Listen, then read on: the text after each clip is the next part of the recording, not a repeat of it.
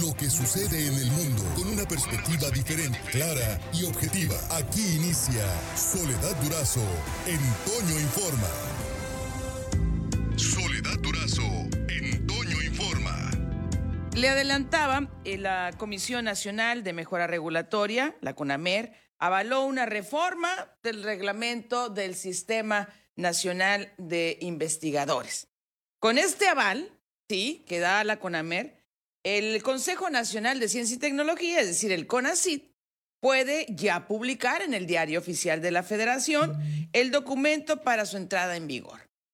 ¿Qué, ¿Qué, es lo que se aprobó y cómo afecta particularmente a investigadores que que se desempeñan en instituciones privadas? Yo le agradezco mucho a la doctora Brenda Valderrama, investigadora en biomédica nivel 2 por el Sistema Nacional de Investigadores, que nos tome la llamada esta mañana para conversar sobre este tema, doctora. ¿No escucharon las peticiones?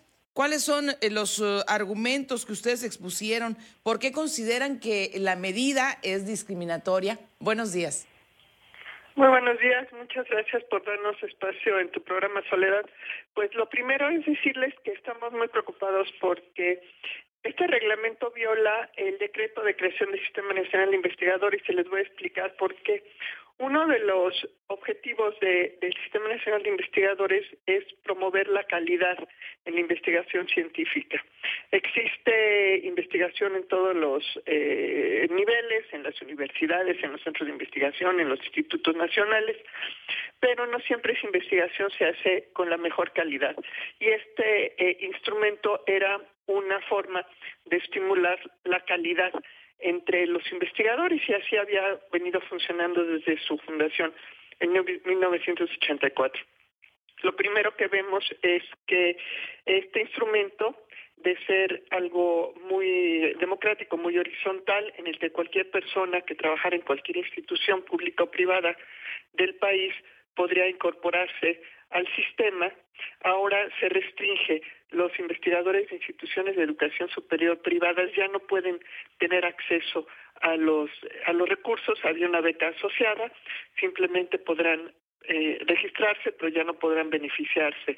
Y eso pues es discriminatorio. Ya en años anteriores la Comisión Nacional de Derechos Humanos había indicado que era un acto de discriminación dejar fuera a los investigadores de universidades privadas.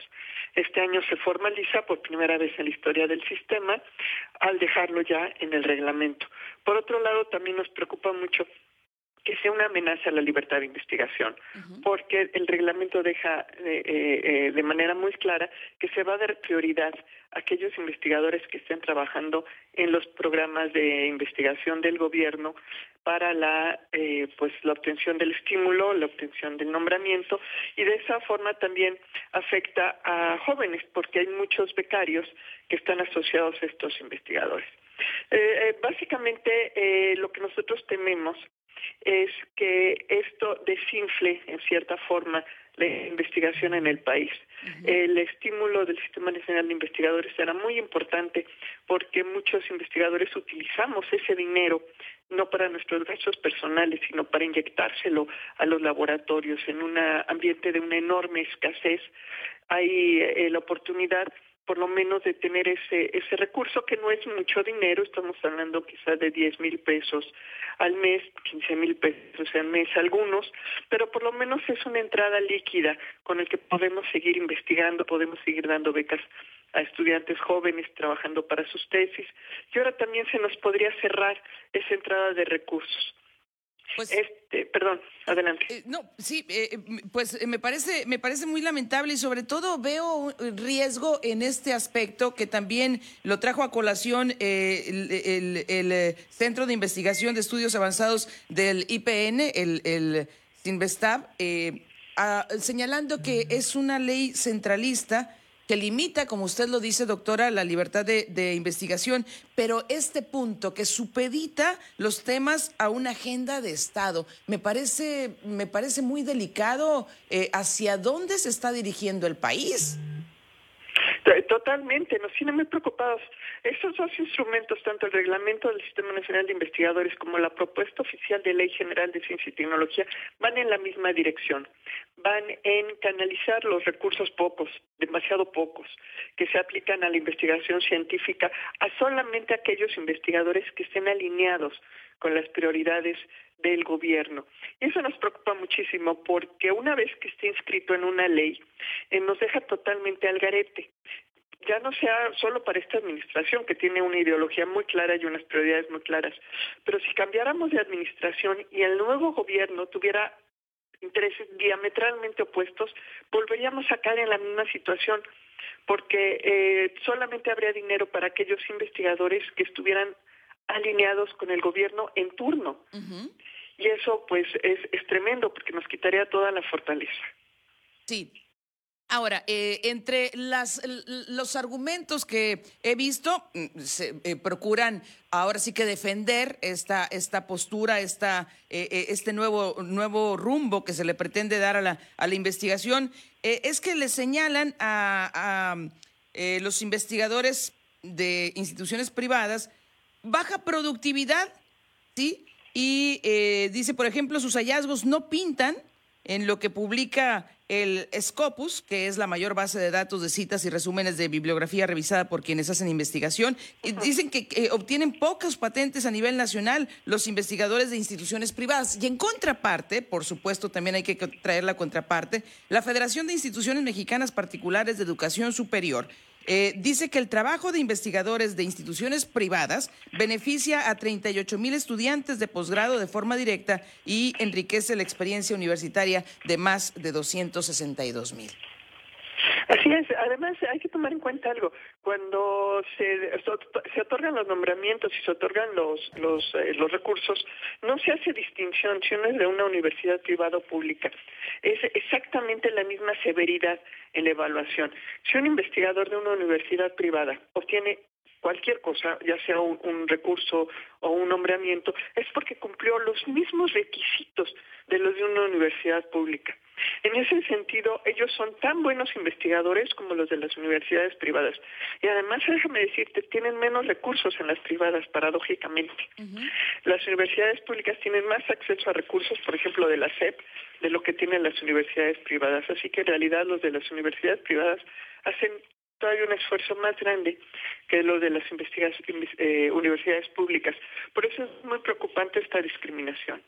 Sí, la verdad de las cosas, el tema de la investigación, de la ciencia de la investigación, pues eh, no ha estado, eh, eh, no ha sido nunca o, recibido nunca fortaleza por parte de, del gobierno. Siempre estamos señalando el, bajo presupuesto que se le destina. Ahora vemos también lo que está pasando con el fondo sectorial, con ACID, CENER de hidrocarburos que va a traer o, o, van a tener que regresarse algunos becarios de Inglaterra, por ejemplo, que están ya no ya no reciben apoyo de CONACID eh, a raíz de la desaparición del fideicomiso.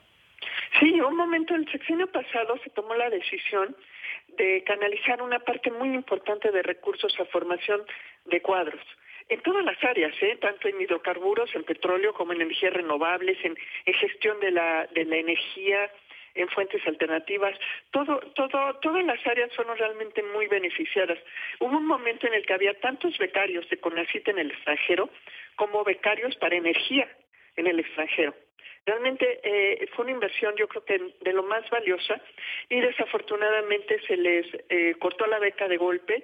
Muchos se quedaron a la mitad de sus estudios y literalmente quedaron varados. Y luego además mete el efecto de la pandemia están eh, muchísimos jóvenes, estamos hablando quizá de miles de jóvenes mexicanos que se quedaron varados en el extranjero ante la desaparición de los fideicomisos, que fue un efecto que no se contempló en su momento y que definitivamente no se generó ninguna alternativa. Bueno, y, pues, ¿qué sigue, doctora? ¿Qué sigue? Porque, este, caramba, si revisamos el impacto que este, esta, eh, el retirar estos apoyos a los investigadores de instituciones privadas significa en el eh, eh, presupuesto del CONACID, no es, no es ni el 1%, es el 0.52% del presupuesto para el 2021. Sí, no, realmente no es una, no es una gran mejora, pero te, hace ver eh, eh, cómo es la tendencia. Otro dato que no sé si tengas en el radar, se abre la convocatoria para el Premio Nacional de Ciencias y Artes, que es un premio, el, máximo galardón que se otorga a los investigadores en México. Por primera vez en la historia, este premio no trae presupuesto. Sí, digo, eh, eh, era un presupuesto eh, simbólico, tampoco era el premio Nobel, pero, era un presupuesto que era una, una, un aliciente, también era una recompensa a los investigadores más destacados. Por primera vez en la historia, el Premio Nacional de Ciencias y Artes no tiene presupuesto.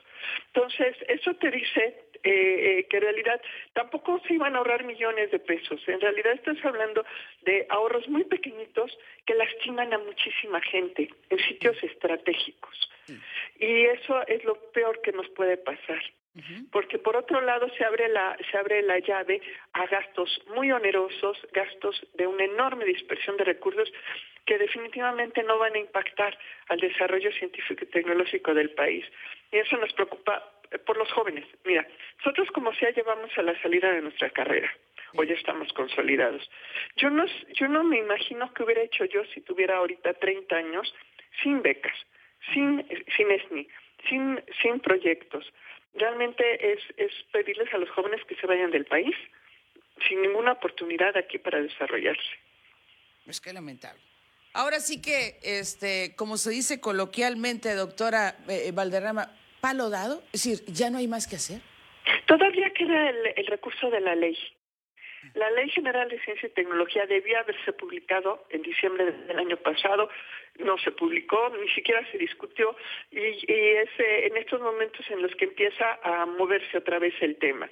Hay, hay posibilidades. Una muy importante es apoyar la iniciativa que nace de los investigadores, que está siendo impulsada en este momento en el Senado de la República y que por el senador Galarza de Jalisco y que eh, eh, eh, sería el, el balance a la iniciativa oficial. La iniciativa que nace de los investigadores busca precisamente preservar la libertad de investigación, preservar el equilibrio entre regiones, que no sea una ley centralista, al contrario, que se disperse en el territorio, que todos los estados, que todos los municipios, que todos los sectores tengan una voz ahí que participen en la toma de decisiones y de manera muy, muy importante que tenga visión de futuro, que asegure que las nuevas generaciones tengan acceso a la información científica, a la formación, a la posibilidad de ejercer una carrera, pero también lo que nos dice la Constitución, que la sociedad se beneficie de los desarrollos científicos y tecnológicos. Y lo estamos viendo ahorita.